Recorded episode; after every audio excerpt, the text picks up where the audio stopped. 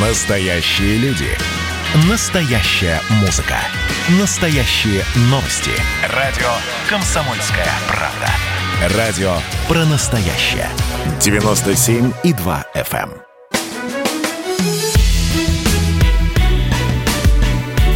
Бофт знает. Здравствуйте, друзья. Иван Панкин и Георгий Бофт, известный российский журналист и политолог в студии радио «Комсомольская правда». Начинаем. Я обещаю вам очень интересный и насыщенный выпуск с большим количеством действительно смешных, хороших, положительных новостей. Мы даже толком про отравление Навального не будем говорить в этом выпуске, потому что поднадоело, честное слово. А Зато будем говорить о том, что Путин выдвинут на Нобелевскую премию мира.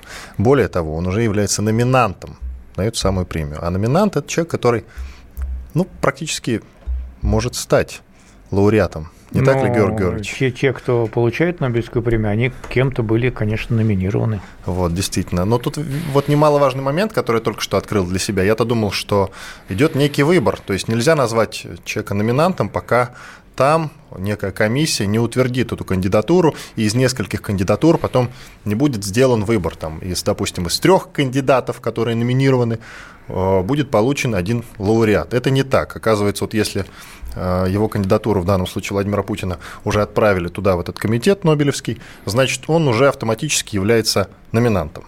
Правильно ведь? Нет. Ну давайте, ладно, растолкуйте, как Значит, есть. сначала Нобелевский комитет э, рассылает письма э, нескольким тысячам человек, которые, по мнению этого Нобелевского комитета, имеют право выдвигать кандидатов на присуждение э, этой премии. Это могут быть всякие мировые авторитеты, там, научные, общественные организации и так далее и тому подобное. То есть нужно сначала для того, чтобы иметь право выдвинуть, ви- ну, выдвинуть ты можешь и так, мы сейчас с вами можем тоже кого-нибудь выдвинуть. Меня выдвините, пожалуйста. Я вас выдвигаю. Значит, э, вот, но сначала нужно получить письмо от Нобелевского комитета. Тогда эта заявка ваша попадет на рассмотрение всерьез, и Нобелевский комитет будет ее рассматривать. Но он ее будет рассматривать все равно секретно и никому ничего не расскажет. Заявку на номинацию президента направил писатель, главный редактор газеты «Президент», академик Сергей Комков. Господин Комков, как пишет газета «Коммерсант», является доверенным лицом Владимира Путина. Давайте поговорим э, с Сергеем Константиновичем. Здравствуйте, Сергей Константинович. Здравствуйте. Здравствуйте. друзья. А, Вот Георгий Бов только что растолковал мне, что, оказывается, письма приходят. Вам такое письмо поступило, я так понимаю. Ну, я так понимаю, что господин Бофт вообще не знает положения о Нобелевском комитете Так, ну мира. вот тогда вы нам расскажите, давайте. Значит, я уже трижды номинировал на Нобелевскую премию мира. Все выиграли? А, Дело в том, что не надо путать, пожалуйста, э, понятие «выиграть» и понятие номинирования на Нобелевскую премию мира. Значит, есть положение о номинировании на Нобелевскую премию мира. Значит, э, никаких писем никто никому не рассылает. Это не Значит, так. пола- Это Ну, не ну, так. Ну, вы послушайте, пожалуйста. Если вы меня пригласили в программу, вы послушайте мнение. Значит, я трижды номинировал на Нобелевскую премию мира и трижды получал ответ от Нобелевского комитета мира о том, что тех людей, которых я номинировал, они зарегистрировали в качестве номинантов на Нобелевскую премию мира.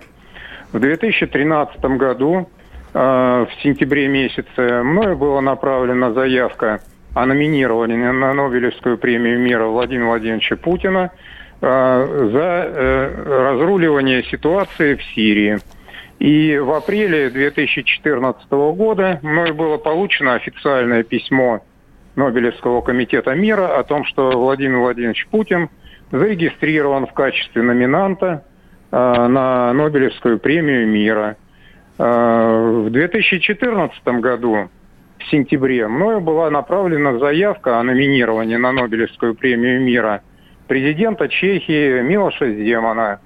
И э, в апреле 2015 года мною было получено официальное письмо Нобелевского комитета мира о том, что мой номинант зарегистрирован в качестве номинанта на Нобелевскую премию мира.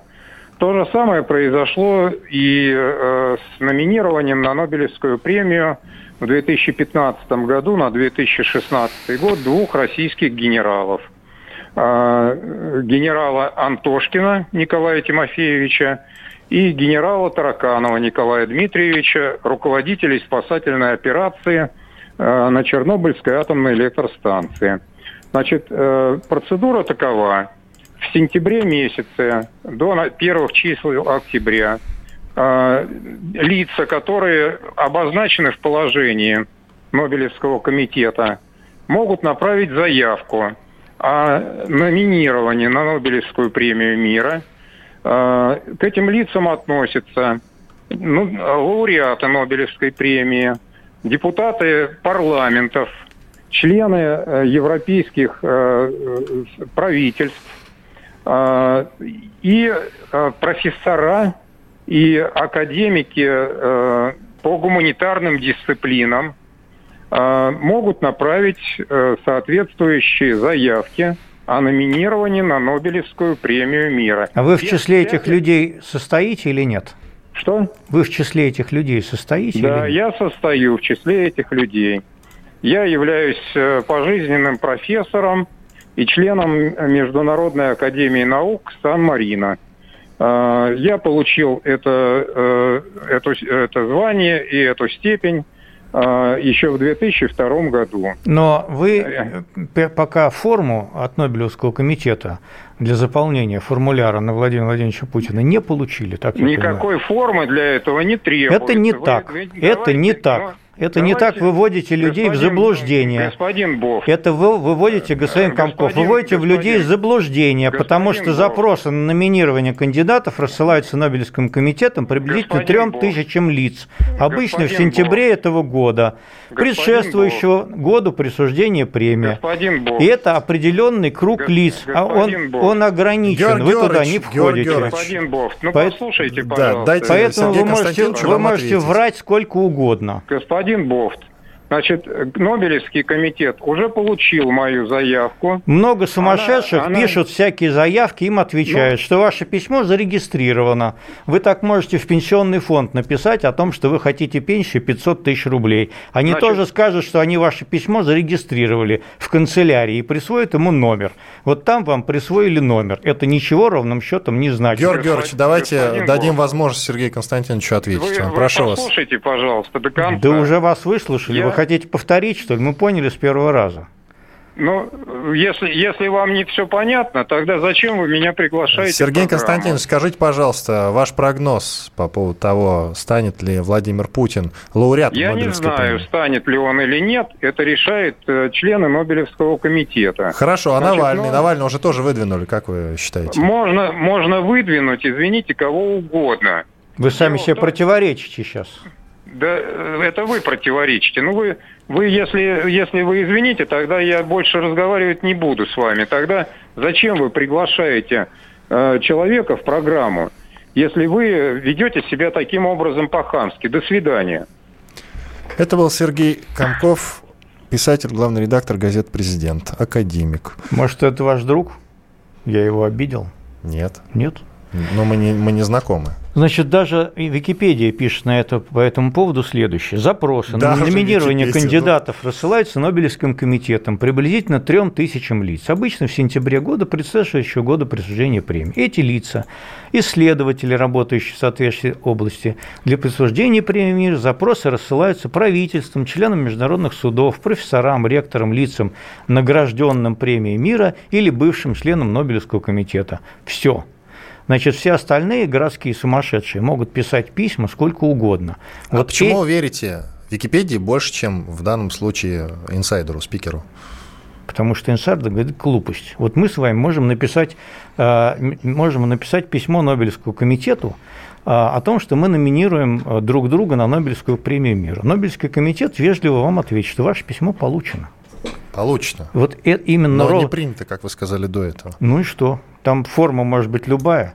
Значит, э, официальная номинация производится только теми людьми, которых определяет Нобелевский комитет. Все остальное – это любительщина и выпендреж, э, в том числе самый пиар. Вот я выдвинул Путина на Нобелевскую премию мир. Все, больше Ну, кстати, ничего. да, вот вопрос напрашивается, вы не дали мне его задать. Потому что, потому что понятно, что в нынешней международной обстановке никакой Нобелевский комитет, заседающий в Швеции, никакому Путину никакую премию мира не даст. Вот я хотел спросить господина профессора, как надо любить нашего президента, чтобы выдвинуть его сейчас на Нобелевскую Прежде премию? всего, надо любить себя, потому что выдвигать президента – это называется лизоблюдство. Тара-парапа. Идем дальше. Ну, хотя нет, давайте еще про газету «Президент» немножко поговорим. А, вы же только что ее изучили. Я вас познакомил с газетой «Президент», с которой я был знаком уже давно. Раньше она несколько лет назад про, рептил... про рептилоидов иногда писала. Сейчас уже, когда там сменился главный редактор в данном случае, главным редактором стал господин Комков, они стали несколько сдержаннее. Вот. Но ну, мы изучили. В чем-то, в чем она, сдержаннее... она аффилирована с э, правительством или нет? Не похоже. Она э, аффилирована с тем, что она получает гранты э, из президентского фонда и на эти деньги, видимо, живет. Ну что ж, тоже неплохо. Нам бы с вами так жить. Вы знаете, что меня в ней удивило? Там есть статейка, статья «Очевидный наезд на Сбербанк». Прям такой, знаете, ярко выраженный. С учетом особенно ребрендинга этого, и надо сказать, надо сказать. Ведь э, власть Сбербанк обычно не ругает. Я не, слышал критики в адрес Сбербанка от э, власть имущих. Ну, Ни в разу. этой же газете э, статья о том, что Вениамин Кондратьев чуть ли там э, не подтасовал выборы в свою э, пользу. Понимаете, это такая газета, которая непонятно, где там Но слив, она распространяется где... в, в, в аппарате президента. Продолжим. Ровно, ровно так же, как пишется комитет Нобелевские письма. Иван Панкин и Георгий Бов через пару минут продолжим. Это было начало. Это действительно история, которая будоражит. Вся страна обалдела. И Россия родина слонов, она от океана до океана, да. И мы, мы всегда правы, мы никогда не сдаемся. И самое главное, что же будет дальше? Комсомольская правда. Это радио.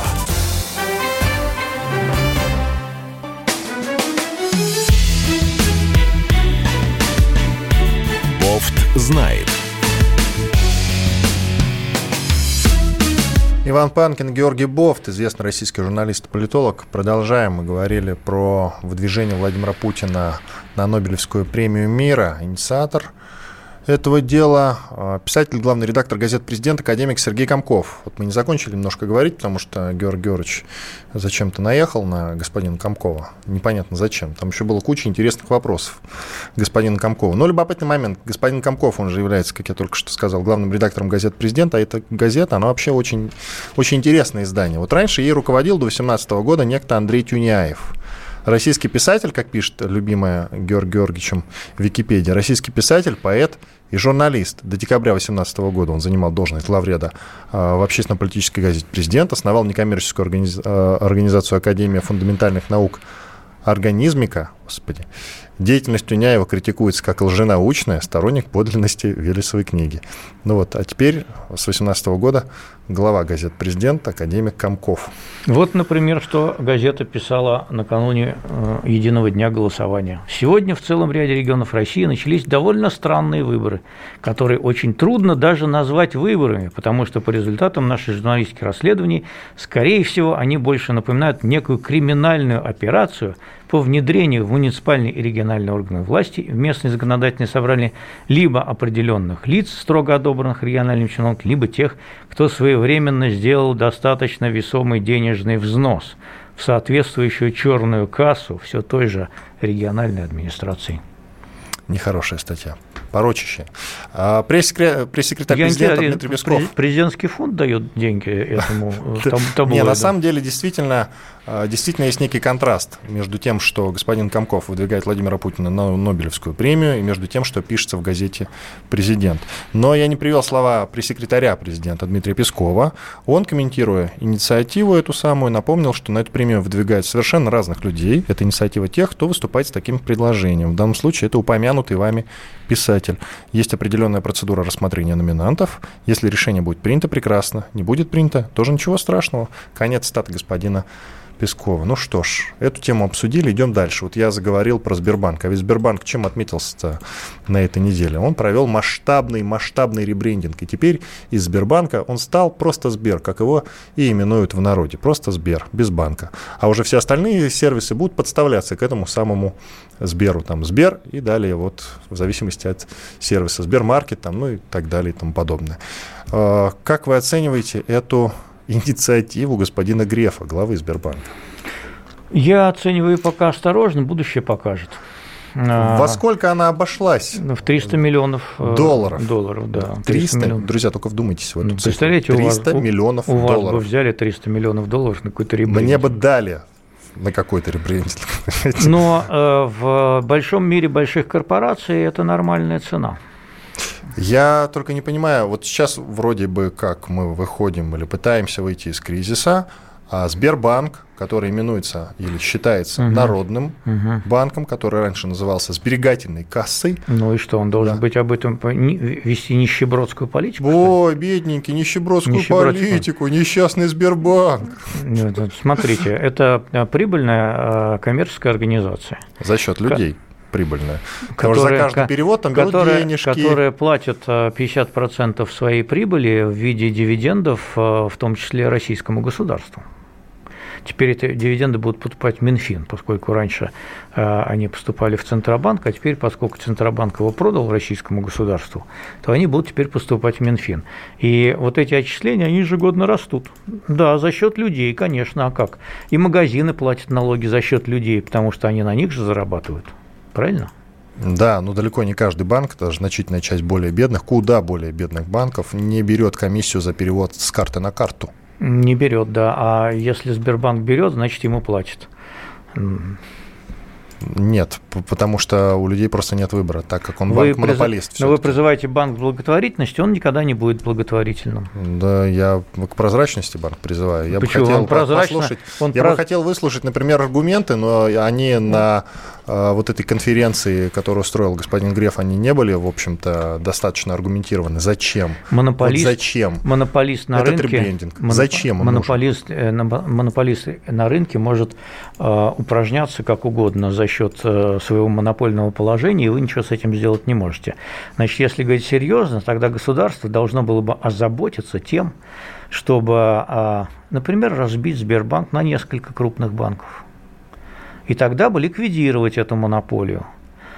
И не платить, например, все пенсии только через Сбербанк, что тоже бы помогло бы ликвидировать эту монополию. А так государство же само пестует этого монополиста, а монополист ведет себя соответствующим образом. Поэтому он ведет себя как крупная международная, э, так сказать, а там больше трети э, держателей акций Сбербанка – это иностранные резиденты. Вот. Э, корпорация, где такие вещи сплошь и рядом случаются. Поэтому он озабочен тем, чтобы повышать свою конкурентоспособность, в том числе на международном рынке, и повышать свою капитализацию э, он ведет себя как такая корпорация. Вот стоимость повышения этой капитализации он оценил в 300 миллионов долларов. Успешно это или нет, я не знаю. Может и да, а может и нет. Но тот ребрендинг, который Греф уже проводил, он оказался для Сбербанка успешным. Ну, он уже был. Был, еще раз. Еще а раз. в чем успех заключается? А, в том, что банк изменился, а, в том, что он стал а, гораздо более прибыльным, и в том числе выросла его капитализация, и как побочный результат выросли отчисления в виде ну, под видом дивидендов, которые платит Сбербанк государству, налоги, которые он э, платит ему. Олег Тиньков, известный это предприниматель. Успе... Это все успешная история до сих пор была. А, ну, я даже не знаю, как вообразить, как представить, э, вот если ты вроде как банкир, да, как угу. сделать из Сбербанка неуспешный банк, надо, мне кажется, постараться. Ну, он был-то отстойный, скажем прямо. А сейчас он не отстойный, вы считаете? А, Ну, К нему смотря, вопросов тонна, если смотря, зайти в интернет. Смотря с чем сравнивать. Ну, правильно. хорошо, смотря, с чем, смотря действительно. Смотря всегда есть с чем сравнивать. Да, это, это, да. это правда. Это да. Но если зайти и почитать э, отзывы в интернете, самые разнообразные, какие вы, вы там только истории не увидите. Ну, вы все прекрасно знаете. А, Олег Тиньков, известный предприниматель, да прямо скажем, олигарх такой современный, основатель Тиньков банка, уже прокомментировал эту историю и прокомментировал следующим образом. Он а, предложил сделать Грефа премьером. Тут надо что-то сказать, Георгий Георгиевич. Я а, понимаю, ну, что вы потеряли дар речи. Если, если Греф сделать это, это тонкий ход, потому что если Греф сделать премьером, тогда Сбербанк может изогнуться, например. Ну или пойти там да его там, капитализация э, вниз. Например. Я вас умоляю, там такая команда, что мало что изменится, мне кажется. Вот что говорит э, Тиньков. Греф, безусловно, талантливый банкир, единственный, с кем интересно конкурировать. Но мне кажется, ему тесно в рамках Госбанка. Ему нужно, конечно, делать премьер-министра. Представляете, как бы он поменял страну, пишет, написал Тиньков на своей странице в Инстаграм. Поменял Немц, бы страну. Немцы давно Россией не управляли, тут он прав, конечно. Думаете, поспособствовал, да, к улучшению? Да. Но сейчас Но, кстати, не 18 век, вся, не 17 Вся история управления немцами России, она была не такая уж провальная на самом деле. Да. Да. Нынче 21 век только, Георгий Георгиевич. Вообще немцы вот в, за всю историю, они же много там немцев на территории России жили. И, вы знаете, хорошо жили. Вот потом их с места оседлости, правда, сгоняли зачем-то. Они и медициной довольно успешно занимались, и все ну остальное. Ну, да, и да. на их территории всегда был порядок. Было такое дело, да. Поэтому тут, конечно, сложно с вами поспорить. Но э, к тем немцам Герман Греф, вероятно, как мне кажется, имеет небольшое отношение. Ну, как какое-то имеет. Генетика же, как бы, наука, конечно, лженаука была объявлена в советское время, но тем не менее.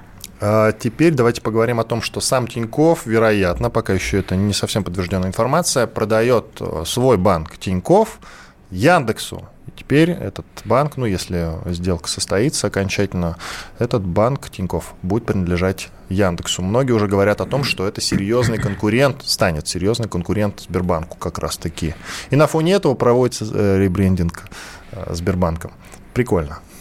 Ну, Сбербанк может быть озабочен конкуренцией со стороны Яндекса и Тинькова. Когда они создадут свой симбиоз, они могут составить Сбербанку определенную конкуренцию в целом ряде отраслей, сфер деятельности. Но э, Тиньков банк, вот по по его технологичности, по крайней мере, многие хвалили, многие пользуются картами, картами Тиньков. Я не хочу хвалить Тиньков банк, я сам никогда не пользовался. Я, я потому, не, что, я никогда не потому что я еще помню те времена, когда он только зарождался.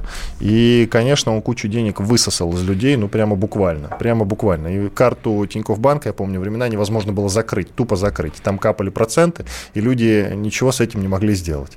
Вот это я помню. Поэтому я с э, этим банком дел, конечно, никогда иметь не хотел.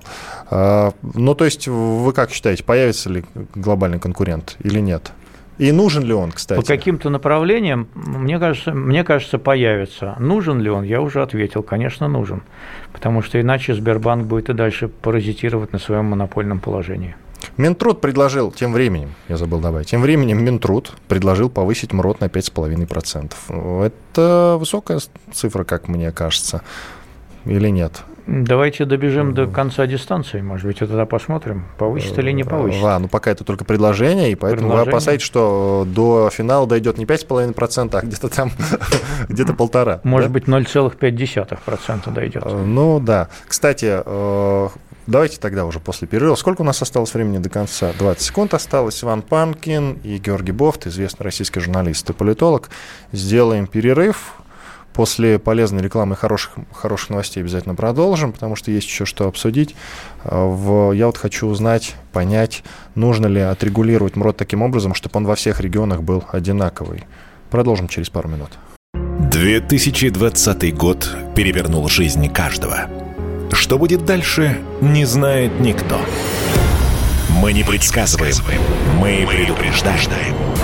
Будущее может оказаться гораздо более опасным, чем настоящее. И все эти угрозы человечества прямо сейчас создает своими руками. Премьера на радио «Комсомольская правда».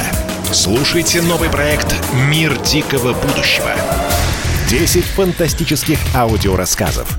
10 предупреждений о том, в каком мире мы можем проснуться уже завтра – 14 сентября в 22.00 по московскому времени.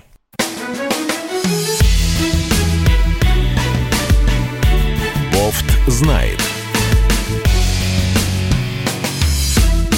Иван Панкин и Георгий Бофт, известный российский журналист и политолог. Мы продолжаем. Мы говорили про предложение Министерства труда повысить МРОД, минимальный оплату труда, на 5,5%. 5,5%. Это, это большое повышение, но я тут Георгию Георгиевичу говорю, пытаюсь его убедить, что было бы неплохо, если бы МРОД уравняли бы по, на всей территории России. Он со мной не согласен. Почему? Давайте аргументы, Георгий Георгиевич. Аргументы следующие. Да. А, уровень жизни в разных регионах разный, он отличается в разы. Вот, все, я закончил аргумент. Хорошо, а цены отличаются в разы, как вы считаете? Цены в разы не отличаются, ага. но цены в Москве отличаются от цен в Твери. Ну хорошо, в Москве, допустим, и вот в Москве а, можно а, сделать... А цены, например, на Дальнем Севере отличаются от цен в Москве. Тоже они могут быть выше, например. На Дальнем Востоке тоже цены на продукты могут быть выше, например, чем цены, угу. на, цены в Москве. Итак, минимальный размер оплаты труда Владивосток, да, смотрим? Да. Владивосток. Угу. Смотрим, что тут говорят, 12 130. Ну, меньше. 12 130 рублей. Меньше, чем в Москве. В Москве 18, э, что-то там 700. Да. Ну, почти 19 да. тысяч. Ну, да. А во Владивостоке ну, очень посмотрите, дорогие в, продукты. В Ямало-Ненецком автономном округе посмотрите. Нет, давайте Камчатку посмотрим. Петропавловск. Петропавловск. Это, бед, это бедный регион. Камчатский. Давайте посмотрим. Так, э, так, так, так. 11 280 рублей с учетом, а с учетом районного коэффициента и надбавок 29 328. МРОД. Да. Ну, угу. вот я читаю то, что написано. Вот, такие дела. А, ну, не знаю, мне кажется, дорабатывать надо. Даже если по Москве смотреть, ну, 18, да даже 19 тысяч округлим немножко. Ну, что такое 19 тысяч? Ну, то же самое, что в Камчатке 29. Ну, в общем, да. Ничего. Ну, в общем, да. Ну, вот и все. Ну, значит, хорошо, сойдемся на том, что надо везде повысить. Везде повысить. Вот на 5,5% это хорошее, весомое повышение или нет? Ну, хоть что-то. хоть что-то. Это не рыба, не мясо, вы хотите сказать. Ну, хоть что-то. А, тут э, вот мы про Минтруд сейчас поговорили. Минтруд, видите, хочет выслужиться как-то. Минтруд. А Минфин объяснил, да. почему не индексируются пенсии работающим пенсионерам. Потому что они работают. Уже не работают. Гениально. Вот. Причем не кто-то это заявил, там где-то какой-то клерк от них, да, или какой-нибудь замк. А это заявил сам министр финансов Антон Силанов. Он так и сказал, работающие пенсионеры работают и получают еще заработную плату, которая индексируется. Мы видим, как растет средняя заработная плата по экономике. Она растет и у пенсионеров тоже, да которые что работают. же такое, что же такое он говорит? А, ну, ничего. Вот. А, как подчеркнул Силанов, пенсия, по сути, компенсация а за период давайте, трудовой деятельности. Давайте напомним принятую поправку Конституции, да? Да, прошу вас напомнить. Там что-то сказано по поводу того, что пенсии должны индексироваться. Ну, пенсии должны индексироваться. И? Алло, алло, господин Силанов? И? Вот и? Ну, народ проголосовал за поправку Конституции. И? Хороший вопрос. Но надо напомнить господину Силуанову, к сожалению, опять-таки, вот нет возможности, как и с Германом Грефом, поговорить и толковый вопрос ему задать, потому что Герман Греф никогда не ходит ни на какие эфиры. Он, так скажем, наверное, опасается Занят. реальных, реальных вопросов-то он опасается. Он только вот на каких-то пресс-конференциях выступает или ездит на какие-то с, с молодежью пообщаться, вот на каких-то мероприятиях. А, и молодые люди не всегда могут или мне разрешают задать ему конкретные вопросы. Да? Вот то же самое с господином Силуановым. Нет возможности задать ему э, такой вопрос конкретный. Потому что э, господин э, Силуанов, глава Минфина, забыл, что в отличие от пенсионного обеспечения, ежегодная индексация зарплаты государством не гарантирована. Большинство работодателей сейчас, особенно после жесткого второго карантинного квартала, думают не про индексацию зарплаты, а возможность сохранить рабочие места. Кстати говоря, ваша мысль, она по поводу единообразия, а, а, значит, только не МРОТ, а других окладов. Угу Э, вот, например, судьи федеральные угу. получают везде одинаковую сумму. Угу. Класс. Да. Класс. И в Москве. И да, да, да, да. Гениально. Вот, вот видите, просто, просто воп- гениально. Воплощено. Воплощено. Действительно. А учителя везде получают разную сумму. А, министр, кстати, еще добавил, я не все слова привел. Когда человек работает, находится в пенсионном возрасте, то он имеет возможность получать и доходы со своей работы, имеет возможность, соответственно, получать доходы, которые необходимы для его деятельности. Вот, по его словам, по словам министра Силуанова. Вопрос с выплатами работающим и неработающим пенсионерам в целом урегулирован, в том числе принятыми законодательными актами. Такие дела. Угу. Классно. Хорошо живем. Э, Что же он до голосования по поправкам Конституции об этом не сказал? Не знаю. Но и тут и вот есть что интересная тема, очень интересная тема. Госдума. Между тем, в Госдуме, кстати, люди действительно работают по-настоящему. Э, Госдума одобрила наказание за призывы к отчуждению территорий России. Вот, ну, соответственно, если вы вдруг, если вы вдруг скажете где-нибудь, проговоритесь, что Крым не наш, ну, сами понимаете, да, что будет? Ну да. Да, Государственная Дума будет. в первом чтении Сначала... приняла два законопроекта, устанавливающие административную и уголовную ответственность за призывы к отчуждению российских территорий. Вот. За первый случай призыва к нарушению территориальной целостности будут грозить административные статьи. Физическим лицам будет грозить штраф от 30 до 60 тысяч рублей. Для должностных лиц составит от 60 до 100, а для юрлиц от 200 до 300 тысяч. За призывы в интернете будет грозить более высокие штрафы. Для граждан составит от 70 до 100, для должностных от 100 до 200, для юрлиц от 300 до 500. Класс. Хорошо живем. Ну и что? Нет, мне ну, просто... Это вот... специально, а это зачем? Это специально, ну, потому что, во-первых, об этом тоже есть поправка Конституции. И поправки Конституции нужно разъяснять в соответствующих законах. Вот их разъясняют в законах. Я просто не знаю, зачем постоянно... Вот у нас сейчас идет такая тактика к ужесточению по всем фронтам. Ну хорошо, а вы что хотите, чтобы у нас звучали призывы к отчуждению территории, что ли? В... Ну, не то, что я хочу. Вы понимаете, если мы будем жить чуть лучше, призывов будет значительно меньше, Георгий Георгиевич. Вы так не считаете? Нет? Вот если а Силуанов если... не будет вот такое Я, вот я поставлю вопрос по-другому. А если мы будем жить хуже или так же, то что делать то с призыв... количество то делать, что делать с будет призывами? увеличиваться, да. А вот на этот случай предусмотрен соответствующий закон.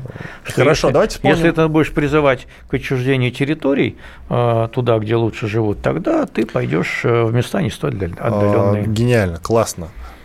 Давайте вспомним историю. Вот я сейчас не очень хорошо вспоминаю, как там было дело.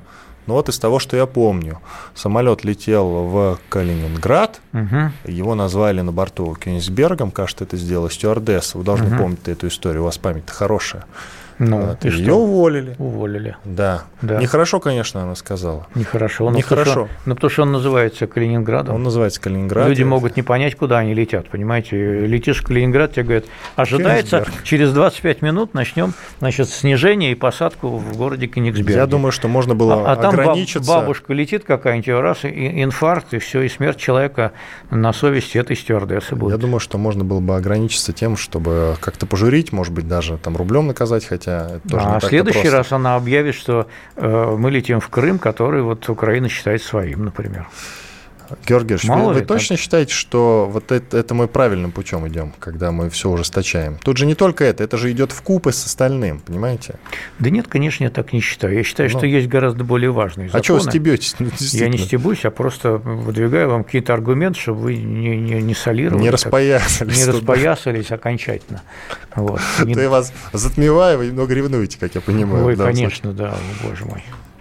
Короче, тут, понимаете, вот э, когда мы идем к ужесточению, и постоянно э, закручиваются гайки, но у населения э, естественным образом будет что? ухудшаться настроение. Вот если зато деликатно оно, Зато оно будет себя вести дисциплинированно, не будет Думаете? бунтовать, да, не будет бунтовать и будет любить начальство. Вот это я не уверен, на самом Но деле. Но начальство думает ровно таким образом. Смотря какое начальство. Тут вот российское, смотрите, про начальство, вот вы говорите, вот российская уборщица стала главой поселения.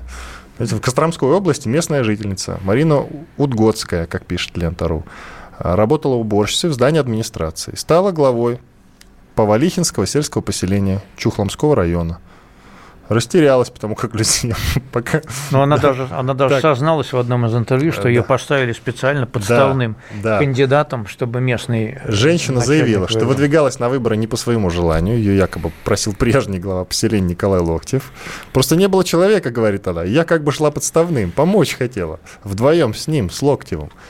Помогла? Э, я же не думал, что за меня проголосуют. Помогла. Не ожидал такого поворота, отметила Лугодская. За нее проголосовали 84 человека, за Локтева 46 где-то. Новая глава Повалихинского сельского поселения рассказала, что работала уборщицей 4 года. До вступления в должность, которая запланирована на 1 октября, она собирается продолжать работать уборщицей. А что дальше, никто не знает. Не готова, говорит она, я внутренне. Вот, она подчеркивает, Но что навыков есть... работы с документами у нее нет, что входит в обязанности главы, она не знает. Количество входящих в поселение деревень, число местных жителей ей также неизвестно. Узнает? Да учится, да? Ну и что? Как там раньше говорилось, даже кухарка может руководить. Вот, да. даже уборщица может Теперь руководить. уже, да, апгрейд. А что, сельсоветом-то что? Ну, ну расскажут, там же люди какие-то есть в аппарате. Оставить. Считать ума много не надо? А тот же самый бывший председатель, он ей расскажет, передаст опыт. Он, он получается, теперь будет замом.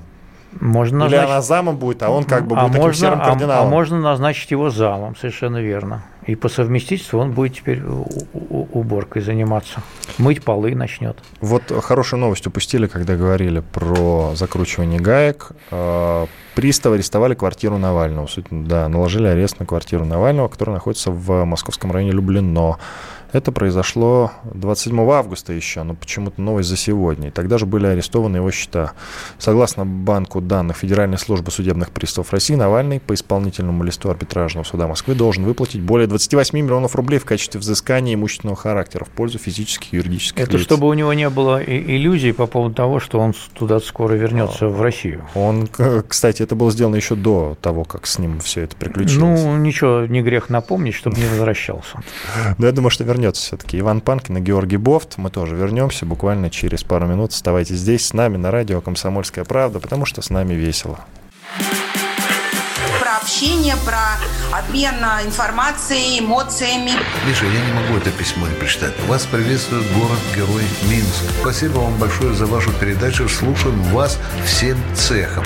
Так, ну вот такой вот э, наш соотечественник из Пекина привет передает. Вот, э, но мы, с другой стороны, очень рады, что нас в Грузии слушают. Привет. Гамарджова. Гамарджова. Оттуда самые главные мировые новости у нас приходят. Мир стал плотнее, да, он стал более спрессованным. Комсомольская правда. Это радио.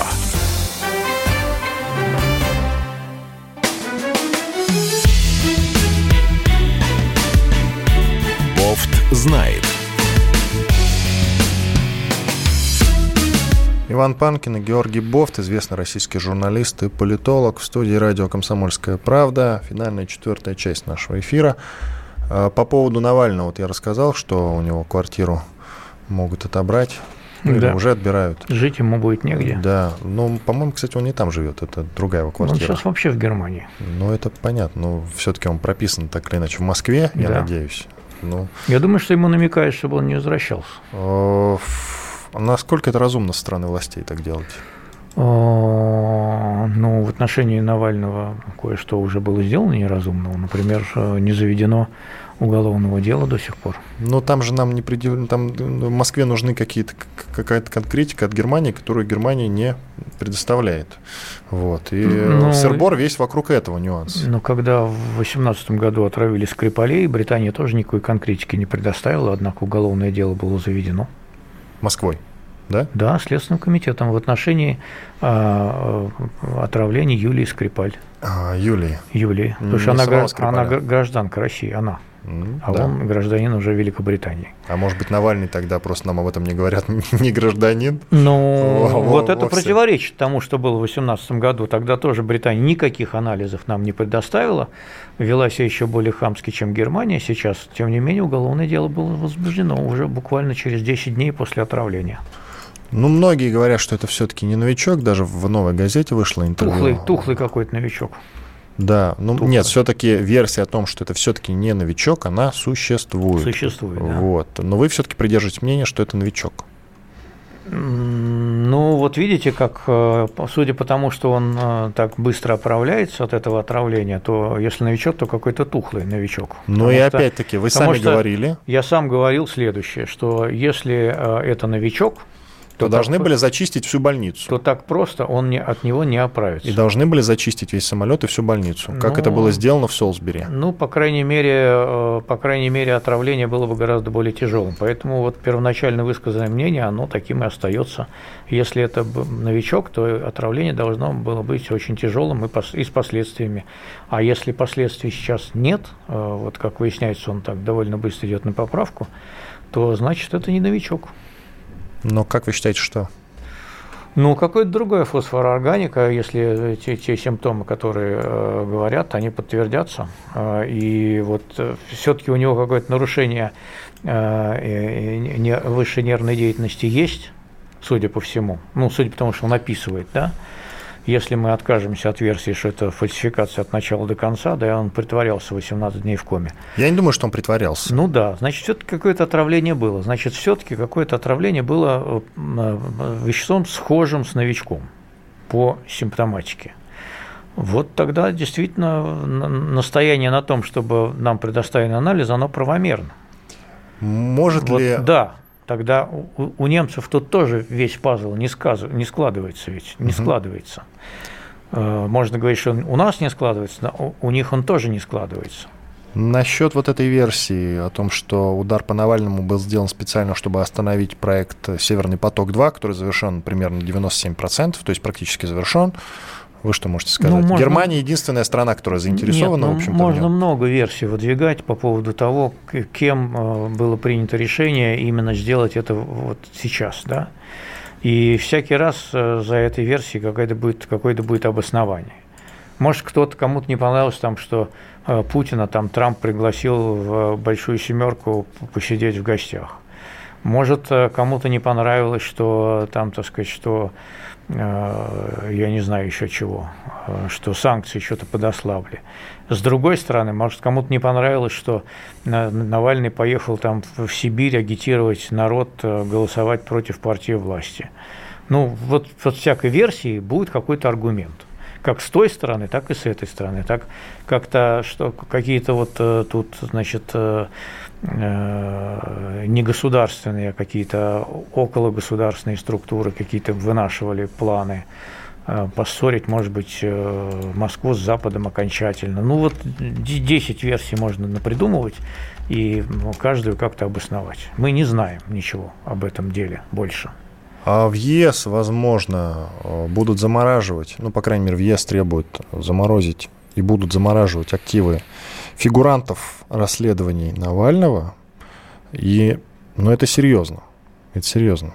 Евродепутаты, по крайней мере, выступили пока что с таким предложением. Но пока и таким, что... таким образом даже Дмитрий Медведев попадает. Ну, пока что список. ведь э, резолюция евродепутатов не имеет никакой прямой силы. Это рекомендация. Да, это создает определенные политические настроения, но тем не менее э, решение конкретных санкциях будет принимать исполнительные органы Евросоюза, а не Европарламент. И пока никаких решений о санкциях не принято, надо сказать, и что вот эта пауза затянулась, видимо, в том числе и потому, что пазл с немецкой стороны тоже до конца не складывается. И чем быстрее Навальный пойдет на поправку, тем сложнее все-таки политически европейцам будет принять какой-то жесткий вариант санкций. А американцев-то там с них станется, они могут и хоть сейчас вот принять, просто у них там выборы и своя катавасия, им немножко не до нас. А европейцы, вот да, э, это как-то вот как, картина такая, не, понимаете, если бы он, не дай бог, помер, тогда да, это давило бы, конечно. А так он вот поправляется, селфи там публикует в Инстаграме, и как-то вот э, политическая острота момента, она уходит. Соответственно, на этом фоне принимать какие-то жесткие санкции, э, ну, все, все больше будут говорить голосов «давайте разберемся». Насчет американской катавасии. Тут э, Дональд Трамп отказался гарантировать мирную передачу власти в США. Причем он это сделал в ответе Имеется в виду передачу власти кандидату демократической партии Джо Байдену в случае проигрыша на выборах 3 ноября. 3 ноября. Так он отреагировал на соответствующий вопрос журналиста во время пресс-конференции в Белом доме. Трамп э, заинтересован в том, чтобы обострять ситуацию, э, ваши против наших, либо я, либо никто, э, потому что драматизация может сработать на мобилизацию его электората, это логично. Но, насколько я понимаю, так сказать, у него не так уж много юридических возможностей, конституционных и каких-то иных, сохраниться у власти после 20 января 2021 года, если за него не проголосуют. Другое дело, что вот подсчет голосов может затянуться – сильно, поскольку сейчас больше половины будут голосовать по почте. Да-да-да, вот он об этом вот, и сказал, вот. что а, лучше откажиться, потом, отказаться от голосования потом, по почте. Потом, а, э, значит, достоверность этого голосования может быть поставлена под сомнение. И об этом он тоже сказал. Совершенно верно. И тогда это все дело пойдет в суды, в том числе в Верховный суд, борьба за контроль над которым сейчас разгорится с необычайной силой ввиду смерти э, одной либеральной члена этого суда. Вот, поэтому ситуация, да, она, конечно, драматическая, но, э, в принципе, есть юридический механизм, согласно которому э, Палата представителей выберет нового президента. Выберут ли они Дональда Трампа? Вряд ли. Э, там надо смотреть, какой расклад по штатам. Там голосование проходит по принципу один штат, один голос – то есть делегация от всех. А штатов 50. Штатов 50, но э, количество конгрессменов э, от штатов разное. Они собираются, и кого больше, значит, они голосуют там внутри за то, как будет голосовать делегация штатов. Штата. Поэтому, кстати говоря, может так получиться, что республиканцев будет больше. Иван Панкин и Георгий Бофт были здесь, остались довольны. До свидания. До свидания. Знает.